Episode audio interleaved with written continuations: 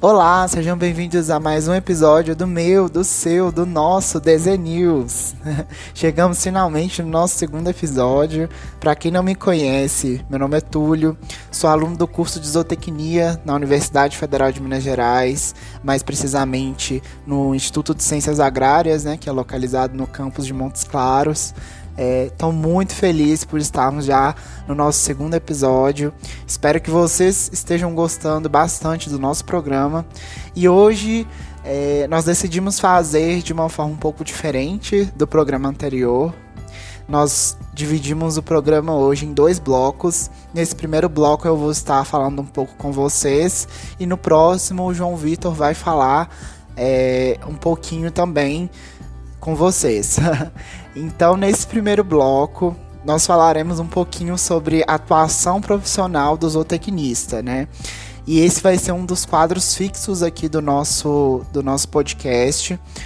É, no, nós decidimos trazer toda semana em que houver episódios, vamos trazer é, esse quadro de atuação profissional falando um pouco sobre alguma área do, onde o zootecnista pode atuar alguma área específica e talvez que o zootecnista não saiba que ele pode atuar para trazer esse conhecimento, né?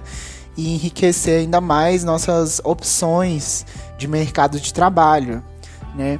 Que é uma, uma coisa muito importante que nós precisamos fazer cada vez mais, principalmente nós zootecnistas, né? Então vamos lá, vamos falar um pouquinho hoje nesse quadro de atuação profissional é, decidi trazer esse tema pra gente, que é um tema eu acho que é muito importante também e que muitos zootecnistas não sabem que eles podem atuar nessa área, que é na área de conservação animal, de espécies endêmicas, né, ou espécies silvestres brasileiras, mas também é, conservação animal de espécies exóticas, né. O zootecnista ele pode atuar sim nessa área, né, mas como que ele pode atuar? Ora, ele pode atuar tanto produzindo alimento para esses animais, né? Formulando a dieta desses animais, estando eles em cativeiro, é, principalmente em cativeiro, né? E também trabalhando na, na, no planejamento da vida desses animais, né? Como que esses animais vão viver, em que local que eles vão viver, né? Planejamento e auxílio na construção dessas, desses viveiros, né? Para esses animais viverem é, atentando sempre para o bem-estar desses animais, né?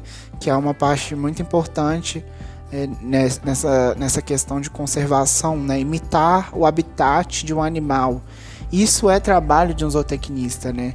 É, saber como, como, como projetar esses locais onde os animais vão viver, para acarretar nesse bem-estar. Isso é muito importante, é um papel muito importante do zootecnista. É, como nós havíamos dito também no, no início do nosso podcast, né, no nosso primeiro episódio, muitos zootecnistas acreditam que é, não só zootecnistas, né? Pessoas no geral que já ouviram falar sobre a zootecnia, que sabem um pouco sobre sobre o curso e tudo mais, acham que a gente só estuda e que a gente só trabalha com animais de, de produção, né, de grande porte, que vão produzir é, leite, carne, ovo e é só isso que a gente trabalha, né? Não é só isso, não é só para nutrir animais para produção. Hum, todo todo trabalho que consiste em criar um animal, independente do, do da finalidade que essa criação seja, é um trabalho de um zootecnista, né? É o trabalho onde um zootecnista pode atuar, é uma área onde um zootecnista pode atuar, né? Então a gente tem que começar a normalizar as pequenas áreas também onde o zootecnista pode atuar, né? E buscar no mercado de trabalho essas, essas oportunidades, né? Lutar por esse espaço no mercado de trabalho, por essa visibilidade, né? Então é, é para isso também que, que nós estamos aqui falando sobre, sobre essas, essas áreas, né? Esse quadro é justamente para isso, para dar mais visibilidade para essas pequenas áreas, né? Onde, onde às vezes não tem tanta visibilidade é para os zootecnistas, né? Mas para outros, mais para outros cursos. É...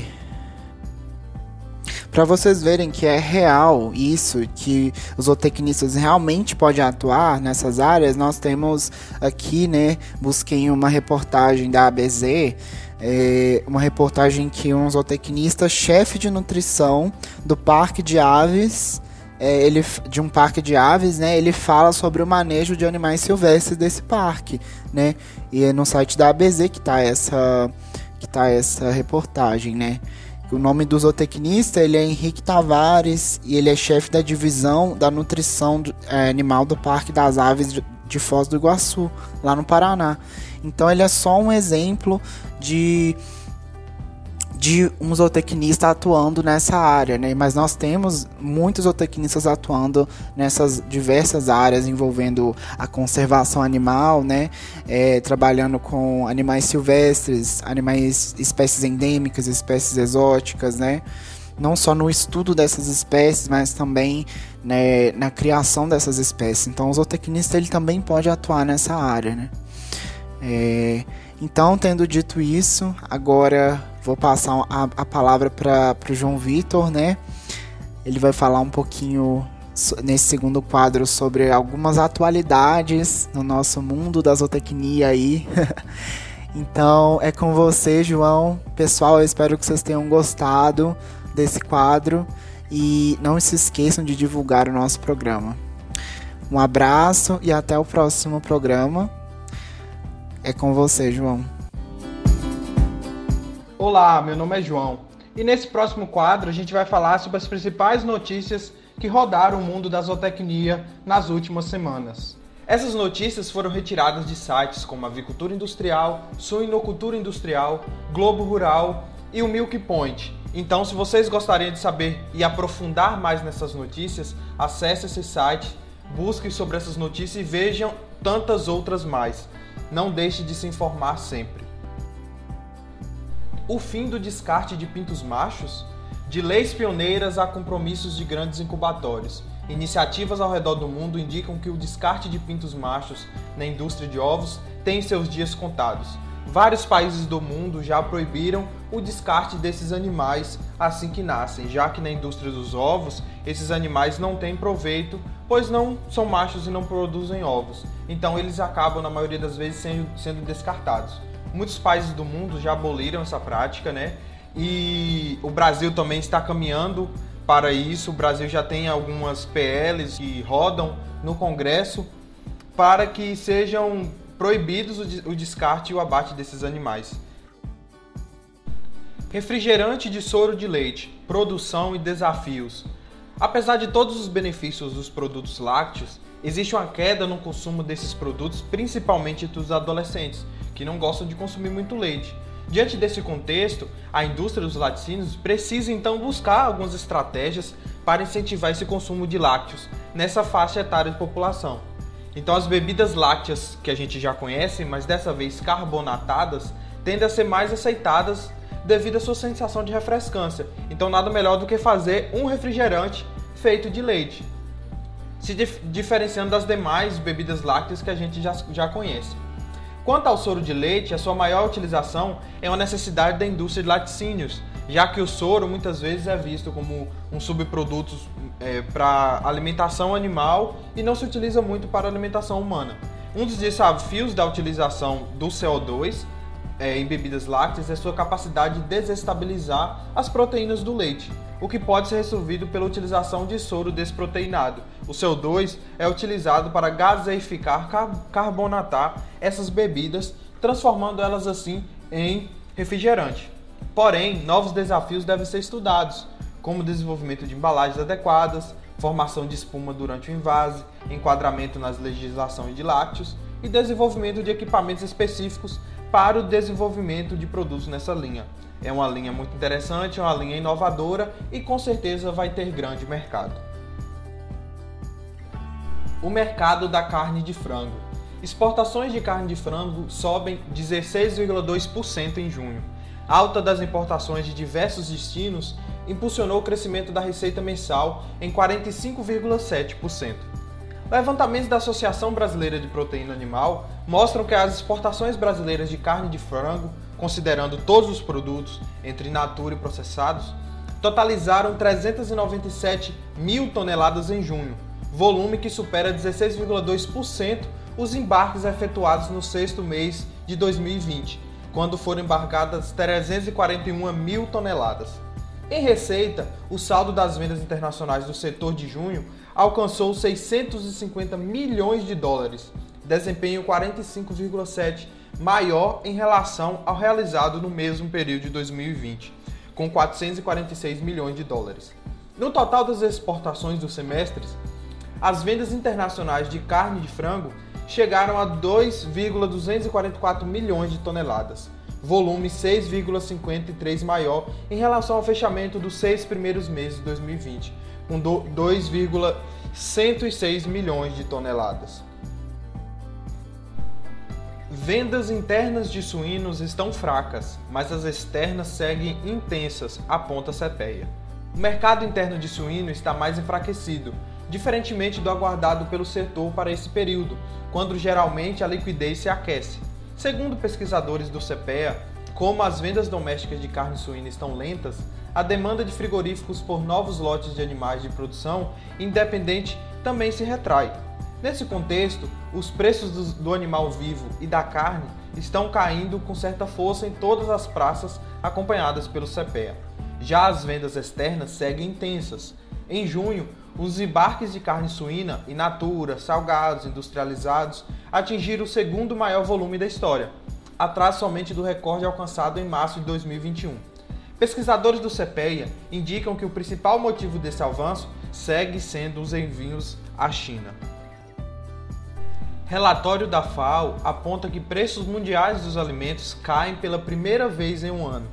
Preços dos alimentos caíram em junho, pressionados pela queda em óleos vegetais, cereais e laticínios, disse a Agência de Alimentos das Nações Unidas.